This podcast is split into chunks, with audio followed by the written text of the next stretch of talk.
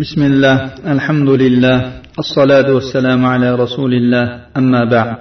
قال المصنف رحمه الله أبواب الحج ثواب الحج. مصنف رحمه الله dedilar haj boblari.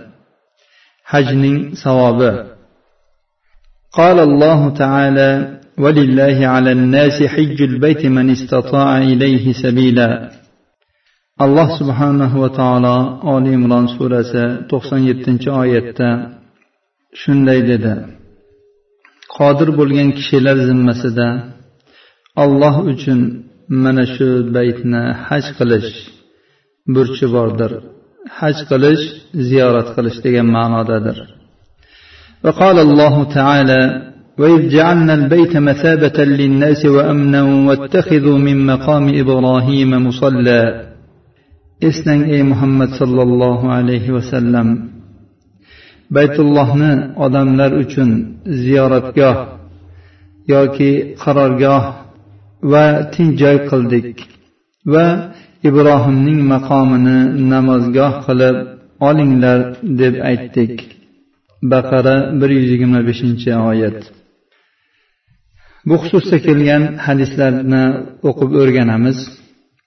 وعن ابي هريره رضي الله عنه قال سمعت رسول الله صلى الله عليه وسلم يقول من حج فلم يرفث ولم يفسق خرج من ذنوبه كيوم ولدته امه abu hurayra roziyallohu anhudan rivoyat qilinadi dedi men rasululloh sollallohu alayhi vasallamdan eshitdim dedilarki kim haj qilgan bo'lsa va bu qilgan hajida fahsh so'zlarni so'zlamagan bo'lsa jimo qilmagan bo'lsa ehromdaligida va gunoh ishlarni qilmagan bo'lsa u gunohlaridan xuddi uni onasi tuqqan kundagidek chiqadi imom buxoriy va muslim rivoyatlari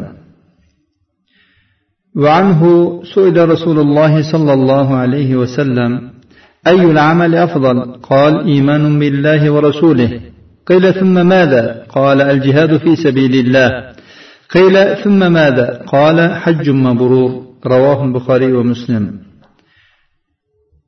abu hurayra roziyallohu anhudan rivoyat qilinadi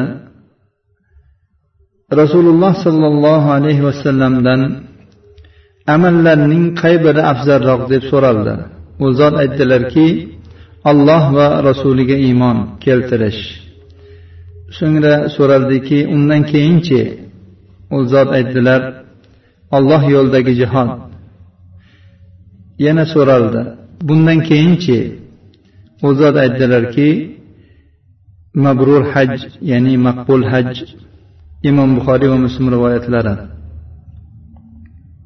وعنه أن رسول الله صلى الله عليه وسلم قال العمرة إلى العمرة كفارة لما بينهما والحج المبرور ليس له جزاء إلا الجنة ravohil buxoriy va muslim. Yana abu xurayra roziyallohu anhudan rivoyat qilinadi. Rasululloh sollallohu alayhi vasallam dedilar umra keyingi umragacha ikkisi o'rtasidagi gunoh sag'iralarga kafforatdir. Mabrur hajni jannatdan boshqa mukofoti yo'q. Imom buxoriy va muslim rivoyatlari. وعن ابن شماسة قال حضرنا عمرو بن العاص وهو في سياقة الموت. فبكى طويلا وقال فلما جعل الله الإسلام في قلبي أتيت النبي صلى الله عليه وسلم فقلت يا رسول الله أبسط يمينك لأبايعك فبسط يده فقبضت يدي فقال ما لك يا عمرو؟ قال أردت أن أشترط قال تشترط ماذا؟ قال أن يغفر لي. قال أما علمت يا عمرو أن الإسلام يهدم ما كان قبله وأن الهجرة تهدم ما كان قبلها وأن الحج يهدم ما كان قبله. رواه ابن خزيمة وهو في مسلم أطول منه. ibn shimosadan rivoyat qilinadi dedi biz amr ibn al osga o'lim hozir bo'lgan paytda uning oldida hozir bo'ldik u o'lim to'shagida yotardi. U juda ham uzoq yig'ladi. Bu hadis uzun hadisdan bir parchadir. Shu parchani davomida ya'ni bizni bobimizga tegishli bo'lgan o'rni keltirilyapti. Aytdiki alloh taolo mening qalbimga islomni jo qilgan paytda nabiy sollallohu alayhi vasallam huzurlariga kelib dedim ey rasululloh qo'lingizni bering sizga bayat qilaman. Shunda rasululloh sollallohu alayhi vasallam qo'llarini yozdilar. Shunda men qo'limni tortib oldim. U zot dedilar ey amir senga nima bo'ldi? Dedimki men shart qilmoqchiman. Shunda u zot dedilar nimani shart qilmoqchisan? Dedimki meni gunohlarimni mag'firat qilinishi u zot dedilarki ey amir sen bilmaysanmi islom o'zidan oldingi narsalarni yo'q qilib yuboradi? Hijrat o'zidan oldingi narsalarni yo'q qilib yuboradi? Haj o'zidan oldingi gunohlarni yo'q qilib yuboradi? Ibn huzaymaning rivoyati bu imom muslimda bundan ko'ra ancha uzunroq ko'rinishda kelgan. وهو صحابي لم ينسب رضي الله عنه عن النبي صلى الله عليه وسلم أنه سئل أي الأعمال أفضل؟ قال إيمان بالله وحده ثم الجهاد ثم حجة برة تفضل سائر الأعمال كما بين مطلع الشمس إلى مغربها. رواه أحمد بإسناد جيد.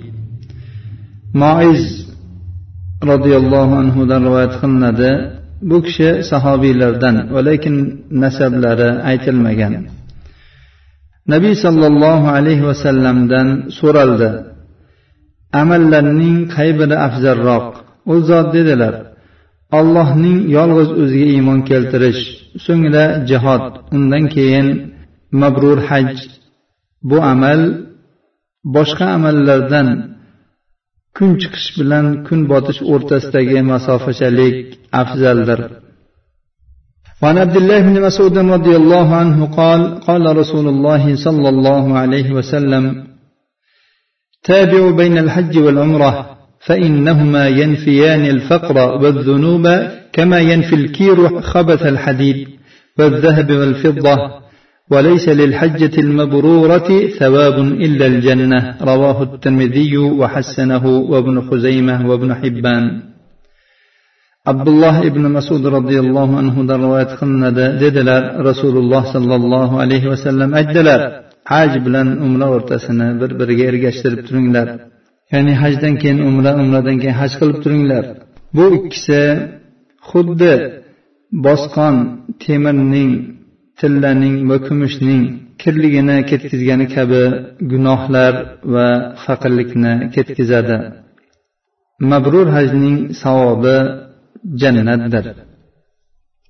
imom termiziy rivoyatlari va hasan sanaganlar وعن جابر رضي الله عنه عن النبي صلى الله عليه وسلم قال الحج المبرور ليس له جزاء إلا الجنة قيل وما بره؟ قال إطعام الطعام وطيب الكلام. رواه أحمد والتبراني بإسناد حسن وابن خزيمة والحاكم باختصار. وقال صحيح الإسناد وفي رواية لأحمد قال إطعام الطعام وإفشاء السلام. jobir roziyallohu anhudan rivoyat qilinadi nabiy sollallohu alayhi vasallam dedilar mabrur hajning mukofoti jannatdir uning mabrurligi nimada deb so'radilar. Shunda aytdilarki taom yedirish va shirin so'z so'zlash. Imom ahmad tabaroniy ibn huzayma va hokimlar rivoyat qilganlar. Imom ahmad rivoyatida kelganki taom yedirish va salomni yoyish. Hajning savobi haqidagi bobdagi hadislarni o'qishni shu yerda to'xtatib turamiz. Chunki bu yerda yana ancha hadislar bor. Keyingi hadislarda ko'rishgunimizgacha assalomu alaykum va rahmatulloh. Hada va sallallohu ala nabiyina muhammad va ala alihi va sahbihi vasallam